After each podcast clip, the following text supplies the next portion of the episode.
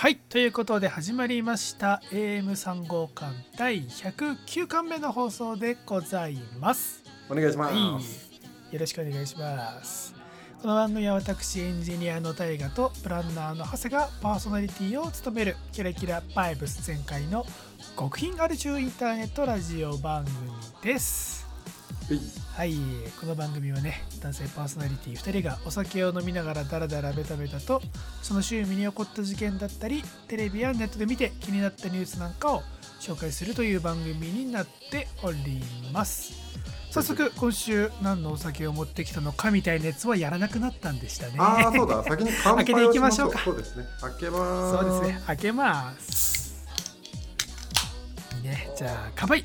乾杯。今週もお疲れあーうまい。もうねいつにも増してうまい。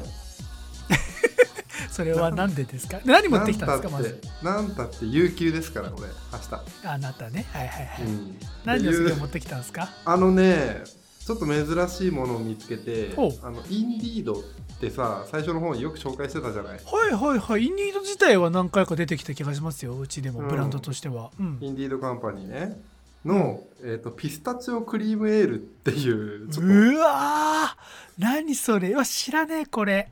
と飲む人を選びそうだなと思ったやつなんだけれどこれ激うまだね。あ本俺好当きよ。あのピスタチオのなんて言えばいいのかな？お菓子あるじゃない。チョコレートとか。はいはいはい。俺好後きよ。味が完璧にそれなんだよね、へえ。ビールビールとしての味というかちょっとホップ感もちゃんと残ってるの、うん。なんだかんだ。最初の方はもうあの不思ビ議ールなんだけれど。すごいアンテナアメリカさんのサイト見てると中毒者続出のこの味わいをぜひ体感してみてくださいってあります。よでもね本当にこれ美味しいじゃん。俺好きだな。ちゃう。好きな人はハマっちゃう味だ、うん。これねね。新橋のどこで買ったんだっけ？ああ。あ新橋のお店で買ったんだけれどめちゃくちゃうまいなこれ、はい私はですね、えーうん、久々に持ってきました、えーブック・オブ・ノマドというシリーズを皆さんは覚えているでしょうか？完あの璧にニューヨーク ニューヨークにあるサイダリ俺サイダリって言葉合ってんのかな？なんかさあのネットで今たまたま見つけたんだけども要はブリュワリービールを作ってるところはブリュワリーだけどもサイダーを作ってるところはサイダリーっていう言い方があるらしくって、まあ、ニューヨークのサイダリーが作っている、えーまあ、サイダーシードルですね。のブック・オブ・ノマドシリーズから、えーボルタイック・ドリップというお酒を持ってきました。ははい、あのね、ブックオブノマドシリーズっていうのは、まあ、前にも紹介した時ちょっと喋ったけれどもあの毎月新しいシードルを出しているんですね。なるほど。あの創業してから。でこれは今年の2021年の6月に出たやつで、僕が飲んでるのはスイカストロベリースラッシュ味のサイダーですスラッシュ それ 美味しいの？普通に聞くけど。あのねあーメロンが強いね。ああ watermelon とかスイカスイカ。スイカっぽい。だから結構薄はいはいはい。いっちゃ薄いんだよね、いやでもマジでビールピスタチオで考えたら天才だな。今週すごいね。あの片方はピスタチオ系の、まあ、ビールだけど変わった代わりで飲んでてもう片方はシードル飲んでるからどっちもまともなビール飲んでないっていう。確かに。どんどんどんどんマニアックな道に飽きてきたんだよね。普通の IPA とか飲むのさ。そうそうそうそうそうわかるもんだい味がさ。そうあと言うことなくなっちゃうし、そうそうそう。なるべく変わり種を買おうとしてるよね自分たちは。うん。そうだね。本当にそまあまあ今週もねだらだらとトークの方入っていきましょうか、う行きましょう。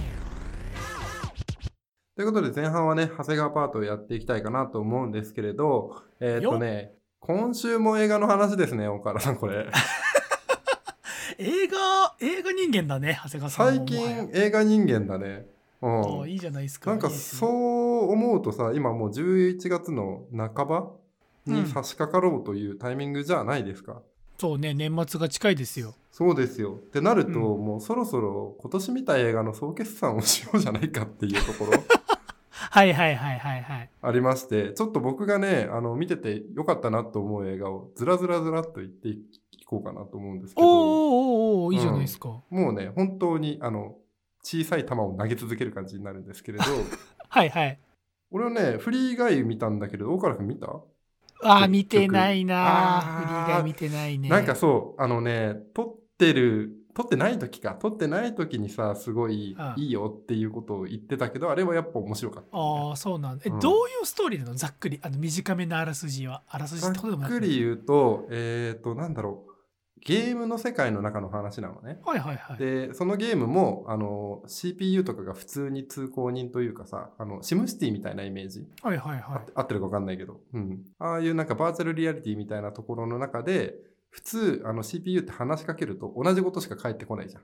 ポケモンで言うと科学の力ってすげえしか言わないやつみたいな。はいはいはいあれが、えっ、と、意思を持って動き出したらどういうストーリーになるかみたいなこと？はあなるほどなるほど、あなので、ね、ああれだシムシティというよりはあのグランドセフトオートとかそういう感じのゲーム。あそうかもそうかも。俺全然ゲームやんないからさ、例えが出てこないのよ。ポケモンと、あの、有名タイトルそこそこしか出てこないんだけど、あれはね、ボブキャラが意思を持ったらみたいな、すごくはいはい。面白かったし、周りの評判も良かったね。うん。ん。で、制作がディズニーだから結構他のゲームとかあ、あの有名なタイトルパロったりするのよ。なるほど。強いねうん。そういうところもあって、あの、なんだろう。主人公もそうだし、周りのキャラクターたちも愛せるような作品なので、あれはね、名作です。チェックしておきますで、あとはね、大河原君と話したシリーズで言うと、エヴァとか花束みたいな恋をした。これも今年ですかそうね。ですねそっかそっか、んそうだよねあれ1月2月とか3月ぐらいだよね春先だよねそうそうそうそうそう。うん。お互いまだね、違う仕事に ついてた時の話。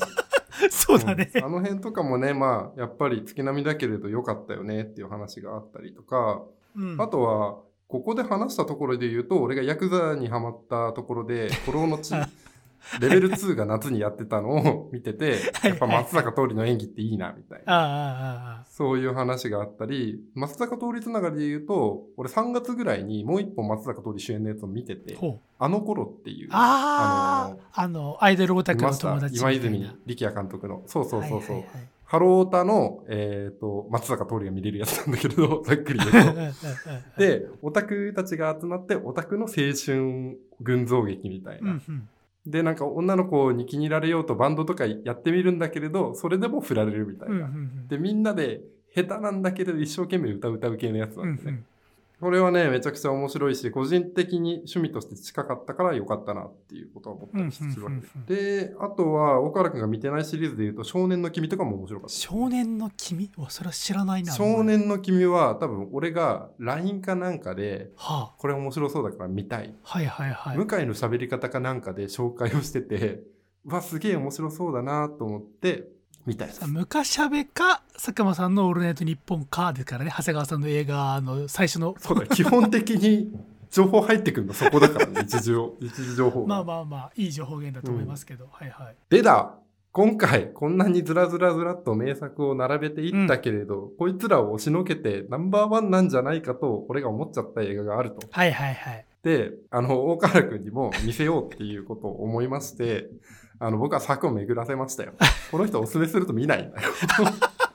よく知ってるなだから、とりあえず見たっていう報告はしようと思って。うん結論から言うと、愛の歌声を聞かせてっていうね、あの、先週話したやつを見てきたわけです。はいはい、はい、で、それがすごく良かったから、この人に見せたいなと思った時に、まず見たぞ、良かったぞって言うって俺のとこに大 LINE 事が来ましたね。そう、来ましたね。で、読ん、まあ読んでるけれど反応はしないだろうな。そうそうだ。俺の長長谷川さんから映画勧められた時は、基本的にはああじゃあいつか機会があったら見ようなんだよね。だから長谷川さんに限らずなんだけど。その証拠に、その証拠に俺がこれ面白かったじゃんとか話したじゃんって言ったやつ全然見てない。フリーガイドさん見てないんだからね、あんた。そうなんだ。いや映画が見れない体になりあそれこそさ俺さ4月にさあのニートやってた時にずっと映画見てたけどさ、あ、ホミダ見てたやんな。だからああやってうん。なんかまとまった時間がない限り映画見れない体になっちゃったなっていう悲しさがあるよ。申し訳ないけど。でもあれなんですよ。言ったんですよ。あの、うん今回ね勧められた映画に関してはそう。結論ね、言ったし、行かせたと言っても過言ではないぐらいに俺は策を巡らせたんですよ。それも、あの、行けよってめっちゃ、あの、連絡を送ると、かたくなになっていかない。北風と太陽で言うと、北風みたいなことしていけないってことですよ。で、俺にとっての太陽って何かっていうと、お前の彼女だ。っていうことがあって、そうそうそうそこを介して、あの、これはすごくいい映画ですと。あの、こいつにも見せてくださいと。で、花束みたいな恋をした時みたいに気まずくならないやつですっていうプレゼンをしてそうだから長谷川さんから LINE が来て「ああ愛の歌声を聞かせてね。はいじゃあいつか見ます」と思ったらその彼女が来て「なんか長谷川さんから LINE が来てこの映画を勧められたんだけど今週末見に行こうよ」ってなって「あああはい」みたいな「ああはいはい」チケット買って？って言われて、あ、はい、買い買います。はい。そうだから、大から動かすにはね、彼女を掴んでおくのが一番大事だってことがね、判明したんですよ、これ。そうそうそうそう。誰かに、ね、よくあるじゃん、なんかね、マーケティングとかでもさ、男物なんだけれど、財布を握ってるのはお母さんだから、お母さん向けに、あはいはいメッセージを送球するみたいな。そんな策を巡らせ、わざわざ見せたうん愛の歌声を聞かせて、あの、お互いに話を知ってるからね、今回は、なんでしょう、すごくフラットにそうね。まあだからリスナーさんで見てない人たちにはちょっとここで再生を止めてもらった方がいいかもね。ねあれ多少はネタバレが。そうだね。ネタバあレ上等にはなりそうですね。じゃあね、一応ちょっと、あの、あらすじをはいはい話しておきましょう。これ作品情報から引っ張ってきたものなので、えっ、と、全然大丈夫だと思うんですけど、まあね、高校に編入してきた謎の美少女、シオンは、抜群の運動神経と天真爛漫な性格で学校の人気者になるが、実は試験中の AI だったと。でシオンはクラスでいつも一人ぼっちの里見の前で突然歌い出し、思いもよらない方法で里見の幸せを叶えようとする。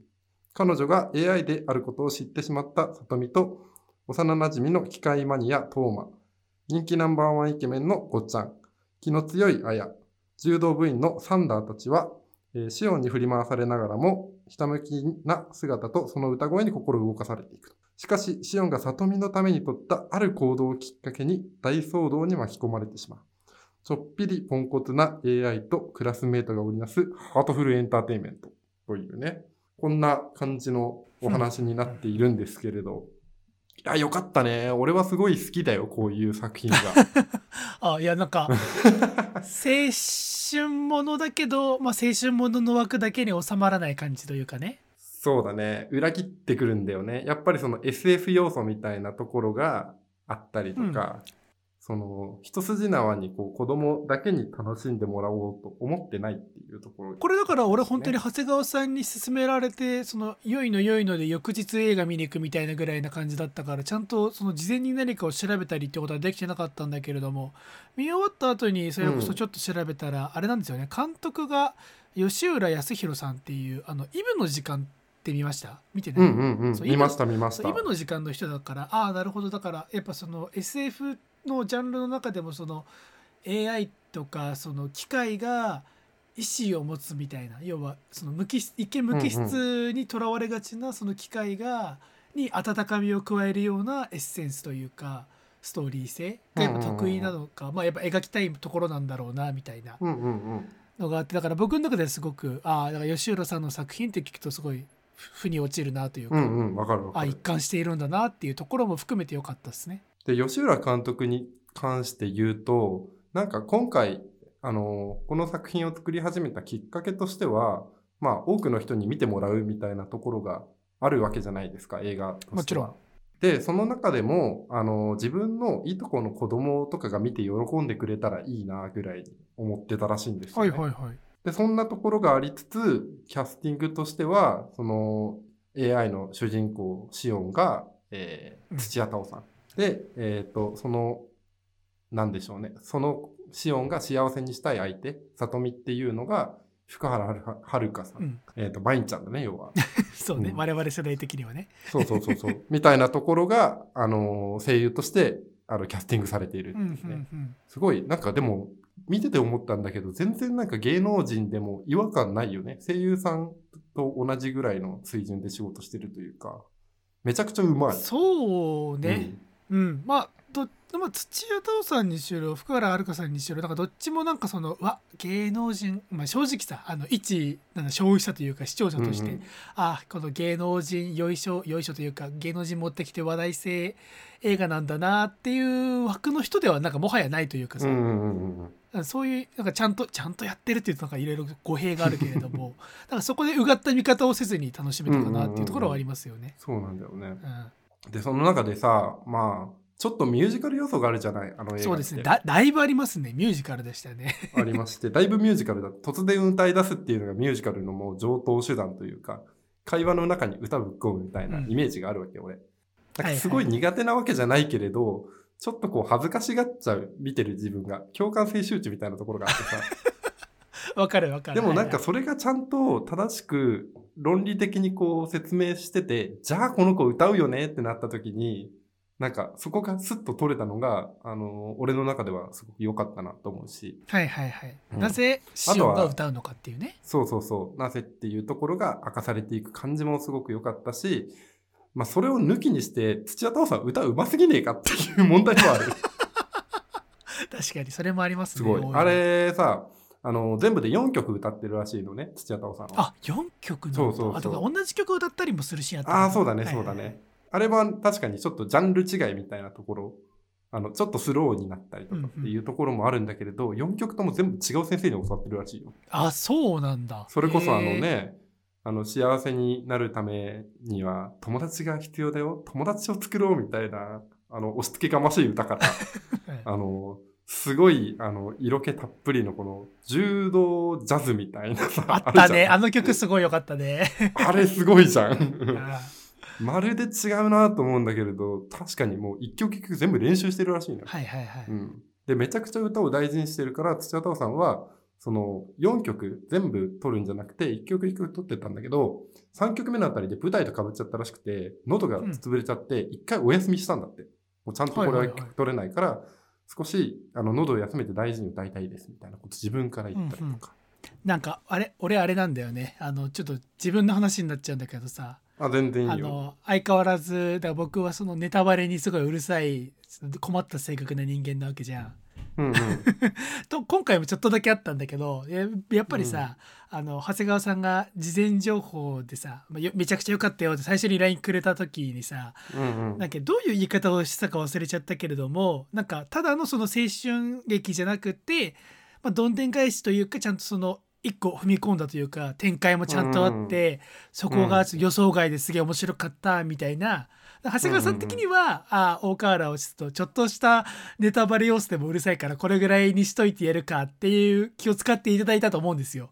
でそれは大 それは大変感謝なんだけれどもでもね、はい俺やっぱり映画見ながらうん考えちゃうんだよね。あなんかああったのがこれ見ながら、うん長谷川さんはあ最初前半パート普通に面白かったんだけれども、長谷川さんはそのどんでん返しというかきあの予想外の展開が来るって言ってたな一体どこなんだろうなっていうところからうんうんうん。これは物語の大筋ではないけれども、まあ、ネタバレっちゃネタバレな部分なんだけれども、はい。あのさえっとなんだっけごっちゃんっていうさ、まあ、めちゃめちゃイケメンのキャラいたじゃん。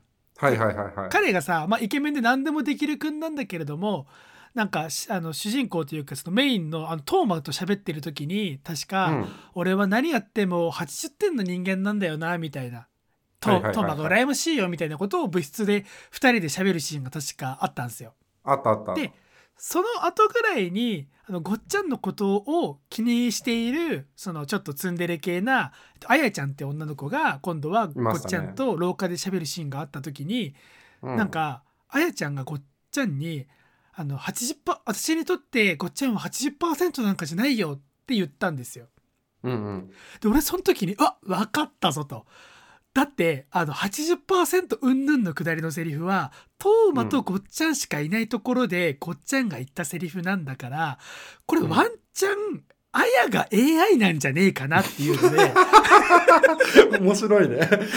そうそう。じゃあ、あのさ、その前のシーンで、あの、シオンが学校のシステムをハックしていろいろやるみたいな、三大を操作するみたいなこととか言ってたから、あ、なるほど、あやはごっちゃんが好きな AI で、あの、うん。が学校のシステムをハックしてて、だから二人しかいない物質の80%のくだりも聞いてたに違いないみたいな、あ、絶対今のとこ伏線だと思って、俺もう途中からあやちゃんの動向しか気にしてなくって、これはどう来るかなみたいな。で、なんかもっと気になったのが、まあ、これ、あやちゃんじゃないんだけれどもさ、なんかあやちゃんの取り巻きみたいな、あやちゃん、あやちゃんのお友達みたいなキャラが2人ぐらいちょっと出てくるんだけれども、うんなんかそのうちの片方の子が明らかにすごいさ、あの目がでかかったんだよね。なんかわかる。あの、キュルルンとしててピンクの、あの、カーディガン着てたよね。あの、チャオとかリボンみたいな感じの、あの、そういうキャラデザだったんだけども、なんかあの時から、あれ？もしかしてこの学校、あの、隠れている。だから、里見を知らないか、あんまり知らないから、シオンが AI だってことはバレないようにしなきゃとか言ってるけれども、結構実は AI が混ざってるんじゃねえかな、みたいなところまで推理したね。でも俺は割と確信だったから、絶対そうだと。で、あやちゃんとごっちゃんで、その AI が暴走しちゃって、あやちゃんとシオンがなんか後々戦うみたいな展開来るぞみたいな ところまで妄想したけれども、まあ全くそんなことはない展開だったから、なんだろう、あの別に見ていてうん不都合があったわけじゃないけれども、なんか、ああ、俺の性格すごい出てるわーって俺は一人で勝手に感じてたんだよね。もう自分で話作って、自分でそうそうそう。回収しに行こうと思ってる人の。そうそうそうそう。これは展開分かってるぞみたいな。吉浦さん分かってますよあなたの手の内はみたいなことを思ったけど全然全然違った方向でちゃんとストーリーができてたからああとなってそうだね。いや、でもね、そんな伏線は、あれだったけれど、気づかない伏線結構いっぱいあったなと思っていて、はいはいそれこそシーンの冒頭のさ、あの、エレクトリカルパレードみたいなのがうにゅうにゅしてたはいはいはいところ。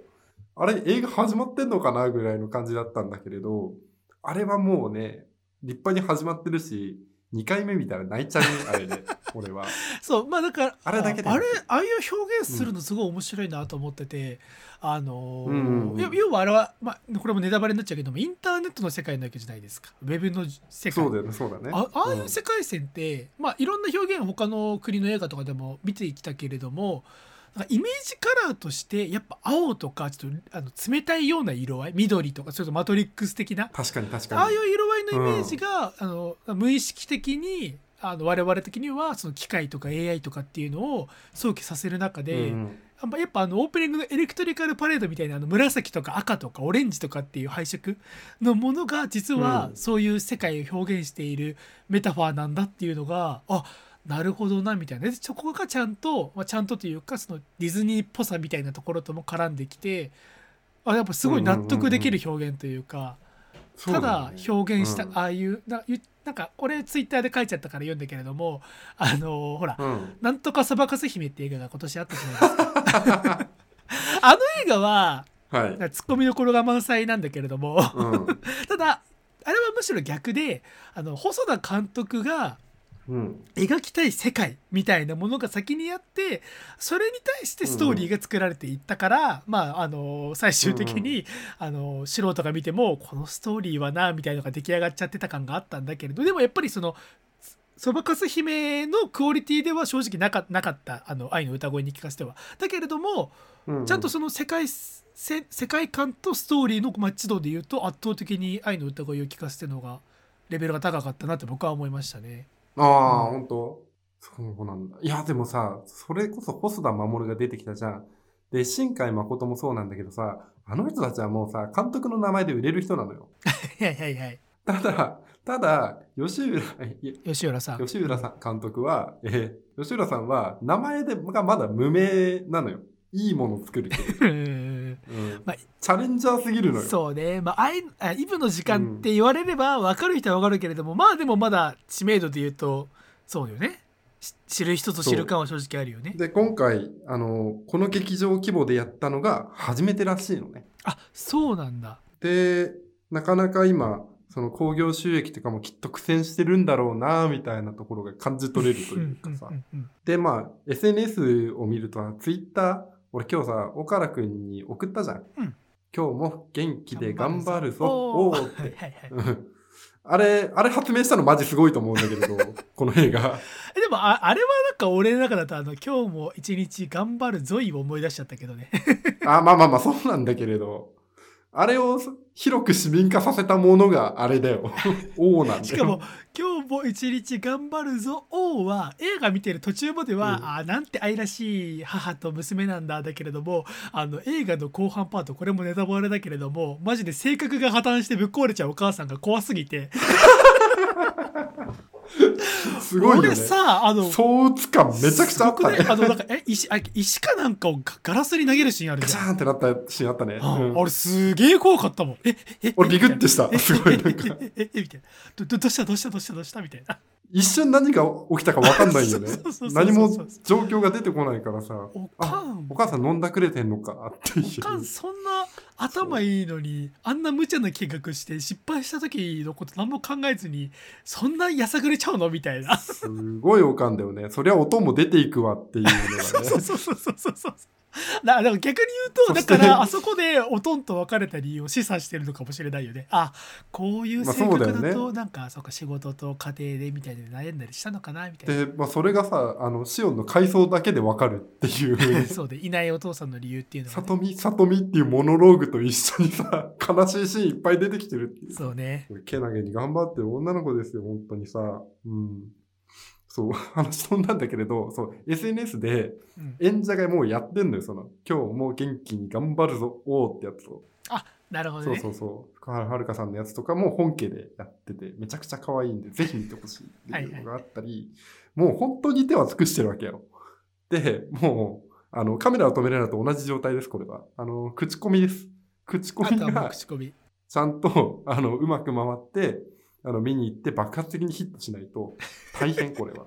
でも SNS すごい見てるけれど、なんかめっちゃつまんなかったっていう感想ないんだよね。みんな好感触。あの俺ちょっと見たのよ。そのどんな評判なんだろうなって言って、いや正確に言うと評が悪くはないけれども、でもそんなに騒ぐほど面白いか？みたいなことを言ってる人もちらほらいて。でそういう人たちでも、うんうんうん。あのそれはちょよく見るとその人たちは今アフタヌーンでやってるコミカライズ版を見てるっぽいんだよねどうやら。今コミックを追ってるけどそんなおもろいか？みたいな。要はだからその物語の核となる部分は最初だからまだ全然描かれてないからなんかこういう変な AI とか機械のキャラが日常に入ってきてドタバタ系とかもう見飽きてるんですけどみたいなコメントとかがあったりしてバカ野郎みたいなはいはい、はい。お前お前が見てるその あやちゃんは AI かもしれねえぞみたいなもしかしたらコミそれお前の話。違う違うアフタヌーンのコミック版ではあやちゃん AI かもしれないぞっていう そんなことねえだろ。あ ないかないかな俺だけかなそう。ファンアートとかも結構いっぱいあるしね。やっぱキャラですごい可愛いじゃない？うん。今時よシオねンも、さとみも、うん。AI のあやちゃんも。AI のあやちゃん俺だけの気がしてきたそうそうそう。そういうところもあるからね。ぜひぜひね。まだやる、やってると思うんですよ。11月中ぐらいまで全然やってんじゃないかな。見てほしいなと思う、俺はすごく。やっぱり、なんだろう、いいもの作ってる人を応援したいなっていう気持ちあるし、なんか横し、マーケティングやってるとさ、横島な心がすごい働いちゃうわけよ。こうやったら伸びるんじゃないかとか、こうやったら売れるんじゃないかみたいなことを考えるんだけど、あの、純粋にお勧めしたい、これは。うんうんそういうなんか気持ちを持たせてくれたっていう意味で、俺は、あの、今年ナンバーワンは、愛の歌声を聞かせてに一票かなって思ってるっていう、以上、長谷川パートでございました。はいということで後半パートは私大河が喋っていきたいんですけれどもほい。あれだねあのマイク止めてからも映画の感想が止まらなかったですねあの、情報量が無限にあるのよ、俺。すごいねあの、このせいで、あの、今回の3号館の編集が、あの、2日ぐらい遅れてます。ごめんなさいって。どっぷりハマったんで。うん。多分もう一回見に行くと思うもん、俺。あ本当？すごいね、うんそうあの今週はねあのそうざっくり何の僕僕のパートで何話すかっていうとだから AM3 号館の第108巻の更新が遅れてしまった理由、だからさっきのが長谷川さんの理由の部分だよね。はい長谷川さんはだから月曜とか火曜の夜にくれたじゃん。あの編集終わりました。月曜のね、昼過ぎだね。うん。本当に申し訳ないんだけど。昼過ぎか。そっかそっか、そうそうそう。で俺があのアップロードしたのが昨日の夜中っていう。申し訳ないんだけれども。う んあの、冷静に考えて、俺、編集するのに2、3時間やっぱかかるのよ。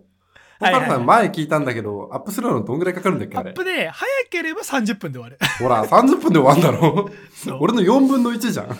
そうなんですよ。それ取り掛かりだのさ、やりたくねえな感も、まああるじゃない。好きでやってることではあるけれど、めんどくせえなと思う瞬間ってあるじゃん。やっぱらそうね。いや、うんじゃあね、ちょっと言い訳みたいなことを今日は、まあ喋りたいっちゃ喋りたいんだけれども、あのね、ちょっと今週気づいた自分の性格の問題点みたいな、まあたくさんありますよ。私という人間の、あのおすすめの映画に行かないとかな。あ そう、あの人様からせっかく勧めていただいた映画にすぐに版権を買っていかないとか、あの、人に勧めたものは続けてみないとかさ。そう、あの人に勧めて、その人が、あ、この間大河に勧められたあれ面白かったよって言ってる頃には、もう俺はそれを聞いていないとか見ていないみたいな。ああ、あったあったみたいな。ありますからね。そういう問題は多々抱えてるんだけれども、はい。まあ今日はね、ちょっとね、あの、まあだから俺がその更新遅れたっていうところも含めて、ちょっとね、あの仕事の話お、珍しい。仕事の話するの。でまあ僕はあの普段はそのエンジニアとして働いていて、うん。えっとまあ長谷川さんは何でしたっけ？あの蒲田の無料案内所かどっかで働いてました 新宿だよ、バカ。そう新宿違うよね。長谷川さんはだから本業は、はい。あね、虎ノ門ヒルズで働いあ違うか。あの本業は蒲田の無料案内所で働いてて 副業で虎ノ門ヒルズで働いてるんで、ね、まあそう、仕方なくね、虎ノ門っていう街に、あの、出張に行って営業かけてるわけですけれど。まあまあまあ冗談はその辺として、まあ、ちょちょっと今日はだからそのエンジニア視点っていうかそのちょっとあの話技術的な話にもちょっとなっちゃうんだけれども、はあ、は全然わかんないよ、俺。あのね。あそうでも全然そんなに、まあ、あの詳しいところで話せないんだけれども、まあ、っていうのうんも仕事で最近、まあ分かりやすい表現を使うと AI を作ってるんですよ。シオンじゃん。あそうシオンを作ってるんですよもう僕は。やば。なんだっけあの会社か鹿島だっけなんかあのおかんがいた会社みたいなところですよもはあや。あ、やべえな、それ。そう。で、まあ AI ってさ、まあいろんな、あの、使用ほどじゃないけれども、最近いろいろ話題でさ、まあ Google うん Pixel の CM、長谷川さんが嫌いな Google Pixel の CM さとか流れすぎだよね。本当に許せないんだけど。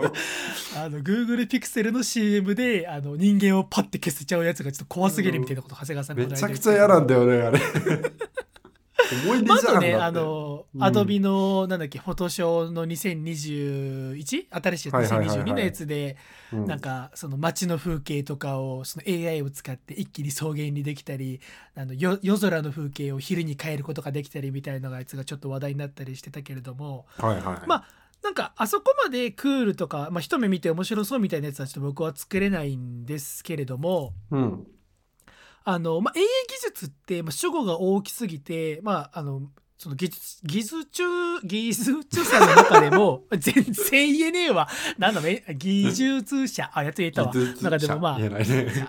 そう。まあ、最近トレンドなのがその中であの機械学習って呼ばれるジャンル、まあ、うん。AI の,、なんだその研究の一分野なんだけれども、うんうんうん。でまあ、ざっくり機械学習って何ですか？機械が学習ってどういうことですかっていうのを、まあ、説明すると、まあ、機械があの自主的に、まあ、これが正解これが不正解っていうのを、まあ、判別できるようにさせるやり方なんですね。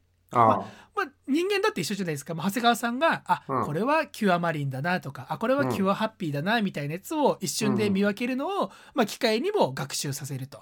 あ。いう感じですねなるほどね。なるほどね。はいはいはい。そうでそれをまあ使った仕事を今僕担当してるんですよ。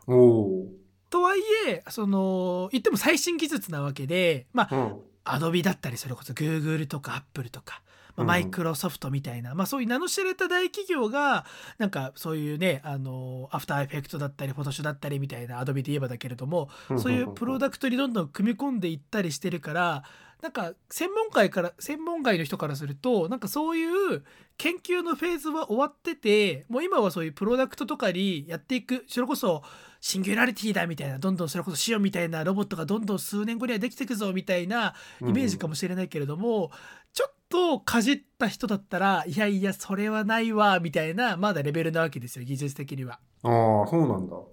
そうそう本当にあの毎日のように論文が発表されてて毎日のように新しい、ね、ちょっとずつちょっとずつ進んでいくみたいな現状でうんうん。それこそあの大学院とか研究職じゃない限りその最新の情報を常に理解しておくっていうのは無理なんだけれども、まあ、でも一方で、まあ、さっきも言ったように、まあ、分かりやすいのがアドビだけれども、まあ、一般の人にも使いやすいようにその難しいところは全部省いてあのいろいろこねくり回したツールとかっていうのが、まあ、製品になってたりネットで無料で使えたりっていうのが、まあ、現状ですと。ありがたい。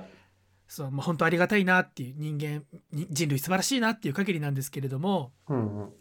あのここからがまあ本題というかもう最初に言った僕の性格のなんだなみたいなところになってくるんだけれども話が。はいはい。あのー僕が今担当している仕事あの僕が仕事担当している仕事だけを見たら、うんあのそうやって、まあ、すごい研究者とかがあのみんなが分かりやすく使えるようにって言って世に出してくれている、まあ、ツールだったりプロダクトだったりライブラライブラリだったりを使えば、まあ、解決する仕事なんですね。うん。お金出してこれ買ってそれ使えばやれる仕事なんだけれども、まあ、うんうん済むっちゃ済むんだけれども、なんか自分の性格的になんか自分がちゃんと理解していないものを使うのが異様に苦手ってかや嫌だなみたいな嫌悪感みたいなところがあって、はいはい。かっこつけた言い方ではなくてなんかむしろ俺は問題点だと思ってるんだけれども、なんかちゃんと理解しようとせずに表面だけすくって風を取り繕えないんですよね。あうんあ。な、でなんんだろうな。例えるなら、うんスーパーで大根売ってて、俺はこの大根ってやつの育ち方を知らないから食えないと思ってるってこと？あでもその例えばすごいありがたくってもうちょっと例えるなら、あの冷凍食品を作ってあの、うん料理作ってますって言えないみたいなことなんですよ。あー、なるほどね。そうそうじゃあ自分で包丁研いでちゃんと野菜切って、うん。鍋に具材入れてをやってない料理って果たして自分の料理なのかなって悩んじゃってる。でもあの自分の家族はもう食卓についてて「お母さんご飯まだ?」って言ってる。でどう考えたって、そんな状況だったら冷凍食品温めてチンしてあの、うん。出した方がみんなハッピーなわけじゃん。お腹確かに空いてる子供はご飯食べられるしみたいな、うん。自分だって時短になるしなんだけれどもでもなんかプライドみたいなところがそこで働いちゃって、うん。冷凍食品なんて使えないわ。私は一回のママよ。ちゃんと料理は自分でやらなきゃみたいな状態なんですよ、今。なるほど、ね。そうそうそうあ今冷凍食品の例えがすごい分かりやすいわ。わかりやすいし、状況。多分それで分かったんだけれど、カメラの時もそうだよね、きっと。この間、あの、デジタルの一眼を買ったっていう話があったから、はいはいはいはいはいコンデジだったっけ。で、あれの時も、あれこんなに俺楽していいのかしらみたいな。で、フィルムカメラだったら、ちゃんと手の込んだ、この感じとか、そうそう俺は撮ってるんだ、みたいなの自が、こう味わえるからうん、うんうん俺の作品だって、あれだったら言えるわけでしょ。そうそうそう。いやでまさにカメラもだわ。あだからなんかうん理解、プロセスを理解していない自分でやっていないのにそのやりました感がうんうん出せないなっていう、何なんだろうねこれはクリエイターをこじらせてるって言えばこじらせてるんだけれどもでもなんかどっかそれは大事なところ、クリエイターみたいなところをまがいなりにも名乗るのであれば大事なところなんじゃないかなとも思っているみたいな。はあ。いや、うん俺はなんかそれはちょっと羨ましいなっていう気持ちはあるよね。というのああも、はいはいはい。まあ、あの、本業一応総合代理店にいる人間としては、あの、うんうん。人に作ってもらったものをうまく説明したりとか、自分の考えたものを、あの、しっかりと作ってもらうみたいなことをお願いするようあな仕事をしてて、はい。それのマージン取って生きてる人間だからね、僕。そうかそうか、うん。そうかそうかそうか。そうなんだよね。まあでもなんかさその中でもさあのー、うん。俺がちょっと、まあ、これちょっと別の例というかあの、うんうんうん。同じような気持ちになるところの例でうん。例えば他社さんに、まあ、クライアントのところに行って、うんうんじゃあ長谷川さんが働いてる会社ってどういうことを最近やられてるんですかって言われてさあの会社紹介スライドとかよくあるじゃないですか。あるそれあのね。うん。あれでさ自分が関わってないすごい案件紹介してる時すごいモゾモゾするみたいな気持ちない？あれ俺みたいな気持ちになっちゃうことは、ね、そうそうそうそう。う。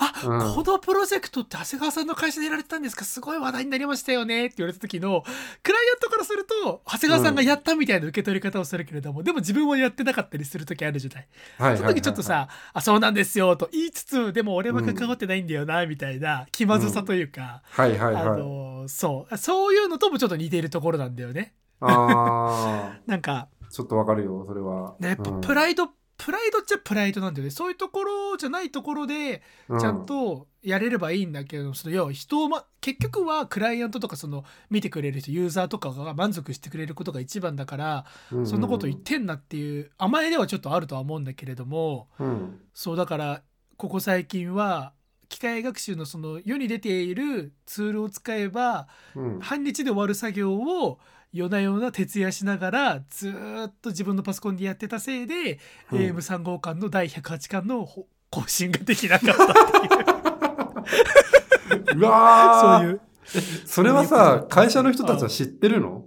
大河原、知ってる知ってる。お前、あれ使えば楽じゃん。なんでやんないの？ああそれで言うと話しないの？あのー今やってるのは機械学習の中でもちょっとマニアックなジャンルだから会社の人は知らないん。だよね、多分俺が一番詳しいから。ああ、じゃあこのジャンルだからよろしくねって任されてるっていう状態なそうそうそう。このジャンルあんま詳しい人いないから岡原さん最近手空いてそうだからやってって言って渡されただからいい意味で成長の機会ではあると思うのよ、何か新しいことを学ぶという意味では、だからまあそこに甘えてというか乗じて今こうやってのんびりやってるけれども、うん。まあ、もちろん周りがすげえその機械学習とか AI とか詳しい人だらけだったら多分こんなのんびりとはやってられなかっただろうなとは思いつつではあるんだけれども。うんうんうんなんかさこういう、まあ、お同じようなところで逆の話で、うん。なんかこうやって新しく学ぶこととか、うん。その自分でやらなきゃみたいややってこそだみたいなことを思ってるものって、まあ、もちろんんだけれども時間もかかるし周りからはちょっと進捗が見えづらいわけですよ。確かに。ブラックボックス化されちゃうみたいな。そうやな。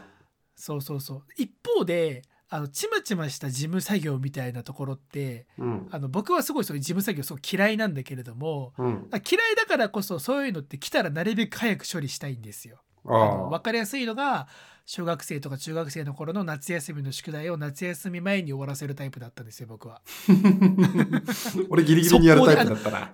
あのあの夏休みが始まる前に終わらせるどころか配られた日の夜徹夜して終わらせてたんですよ。へ絶対に終わらせるえやばいね。そうそうそうそうそう。それもだからやる気があるというよりすっごい宿題ってものが嫌いだったからやってたみたいな気持ちだったんだけれどもでもその夏休みの宿題もそうだけれどもい、うん、そういうことを率先して速攻でやるとすごいそういうのが得意な方なんだなみたいな評価を今度周りからされちゃうみたいな。ああ岡原君夏休みの宿題をそんな早くやるなんて真面目とかうんうんその細々した事務作業をみんな納期までやらないのに岡原さんはすぐにやって偉いみたいなことをちょっと言われるんだけれども、うん全然そんなことはないなみたいな。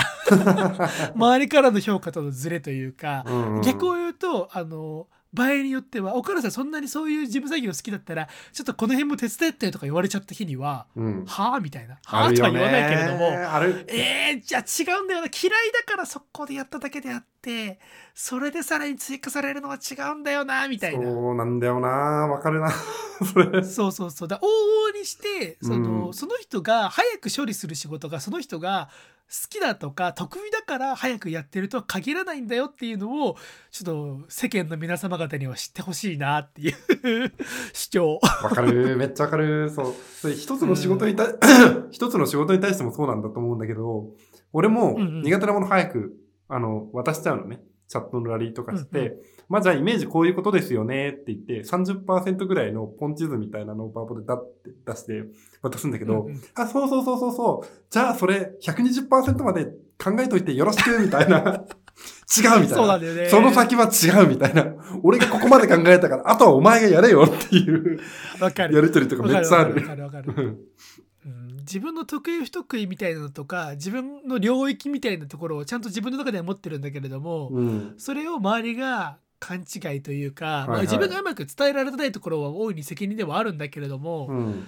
そういうところはちょっと最近まあ今ちょっと機械学習とか AI に話で持ってったけれどもそれ以外のところも含めて悩みがちな日々ですっていう話ですよ。ああ。いや、でもな、俺も最初にやっぱ思ったんだよね。この会社は特にそうなんだけれど、自分で手を動かさずに案件をさばけばさばくほど評価されるところって、ある意味あると思ってるのよね。はいはいはいはい。うん。まあ、たくさん案件が来るから、それ抱えすぎちゃうのも自分が手を動かしてるからだっていうところになって、うんあの、多少パンクした時期とかも全然あるし、うん。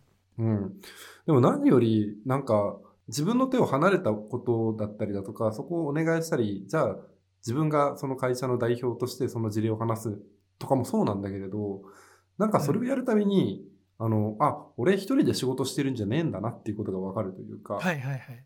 まあ、なんか全部俺がやってます、ドーンってやってたら、それも勘違い野郎なんだけれど、それは話し方一つだと思うから、本当に。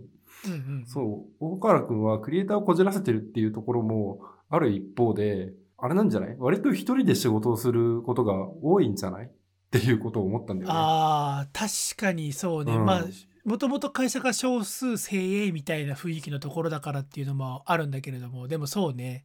多分、そう、職種とかもあると思うね。俺は本当に代理店のプランナーだから、人と仕事しないと、もうどうしよう、どうしようもないというか、できないもんだからさ。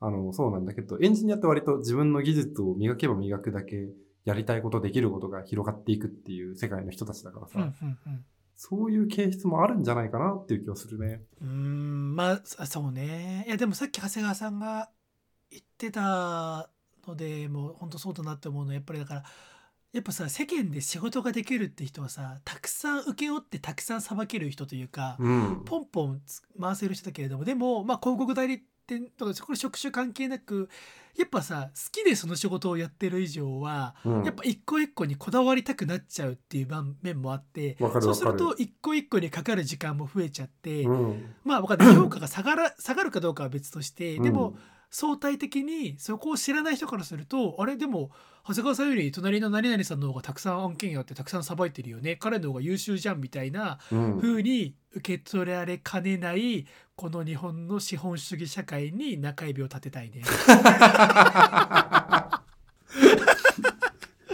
いやすげえ。エビバリノーズみたいなことを言い出す人がいる。ーそうそうそうまあねまあ今日ちょっとそういう取り留めもない話になっちゃって申し訳ないんだけれども、うん。そうだななんかオチがないんで、うん最近知った、えーへえあの昔トリビアの泉ってあったじゃん。ああ、あるね、あるね、あるね。そうでタモさんがあんまり幼くってビビる大きがめっちゃオスでおなじみのはいはいはい。へーへーへーってやつね。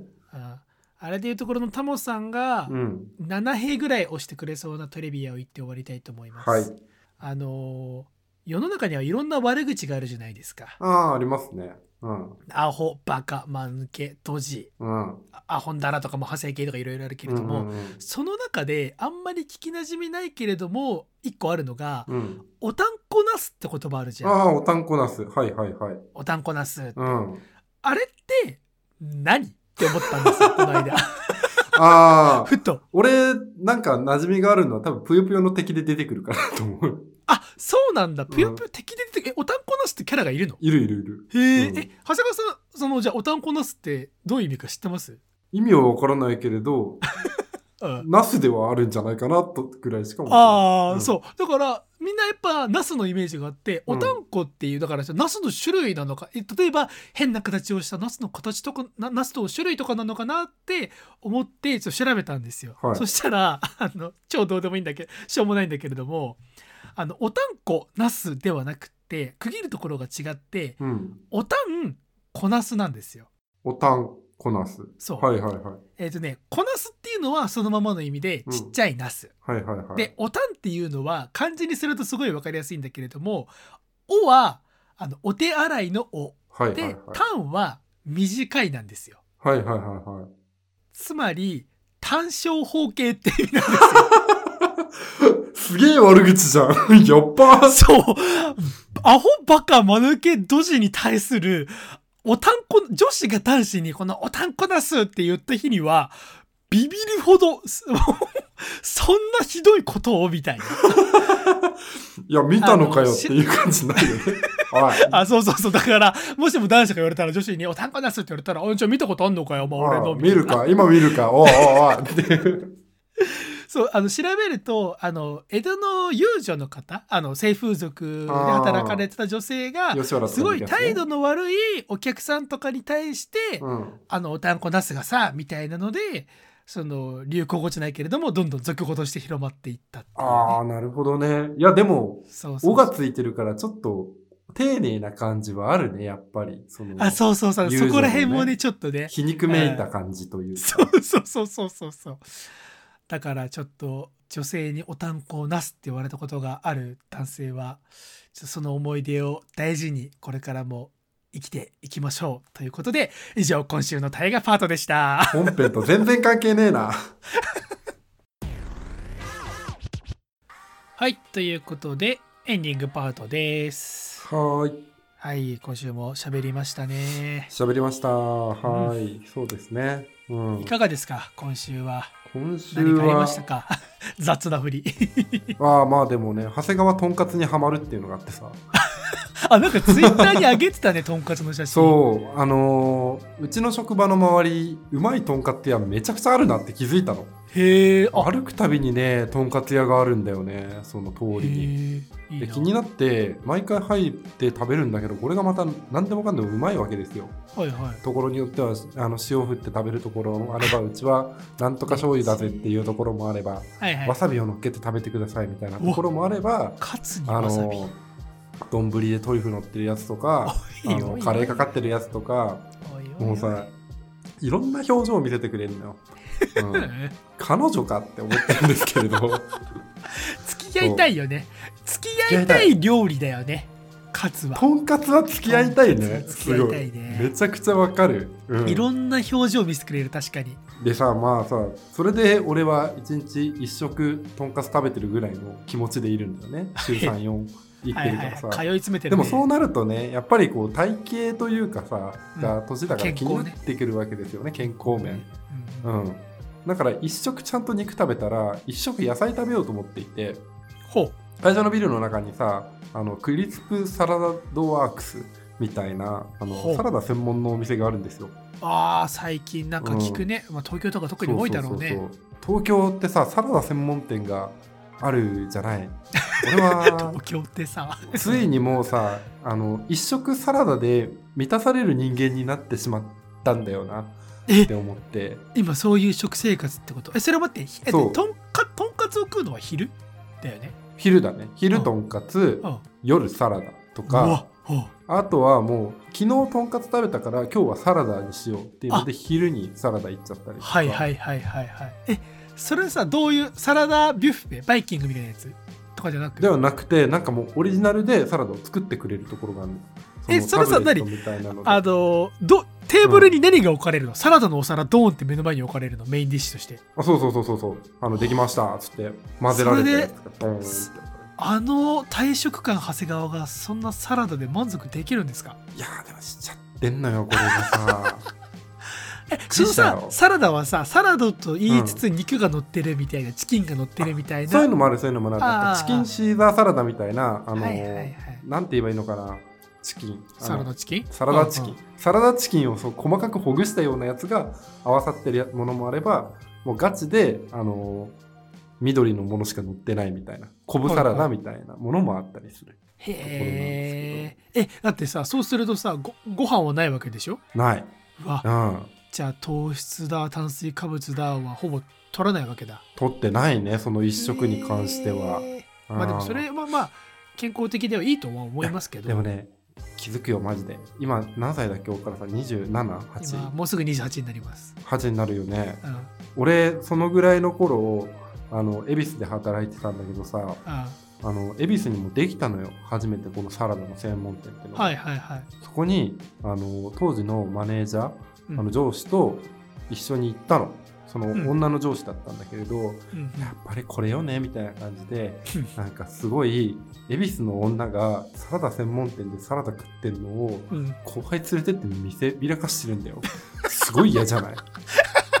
見せびらかしてはないでしょ別に。見せびらかしてるというか食べ盛りであのねその肉とか食いたい隣の吉野家の方が入ってよと思ってた俺を連れてってさ1個1200円ぐらいするさサラダ食わしてんだよそんなことある？っていうことから俺は本当にその頃全然その人の気持ちがわからないしサラダをなんだろう一食サラダにするってことがもう許せなかったのよ。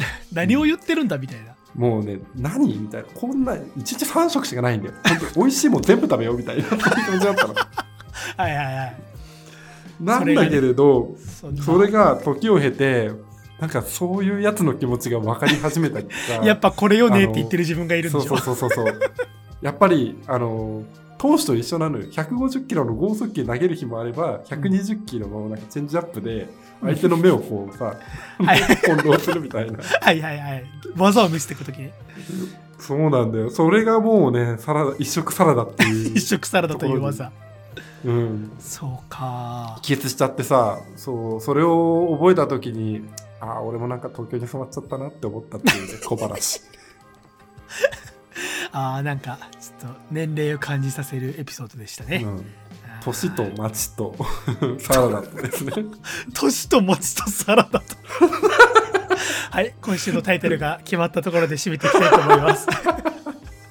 えーこの番組ではメールを募集しています。公式サイトの各エピソードの一番下のところに Google フォームを用意しています。そちらから番組に対するご意見、ご感想の方をご投稿いただけますし、それがめんどくさいよという方は Twitter でハッシュタグ350缶 350CAN をつけてつぶやいていただければ番組パーソナリティ2人必ずチェックしておりますのでぜひぜひご感想をごつぶやきください。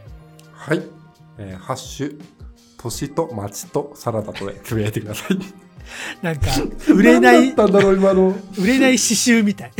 いやいやいや、マジでさ、金子みすずオマージュなのよ。そうだよね。サラダ行くなら俵町だろ、バカっていうさ。だからその辺が好きな売れないあの詩人の。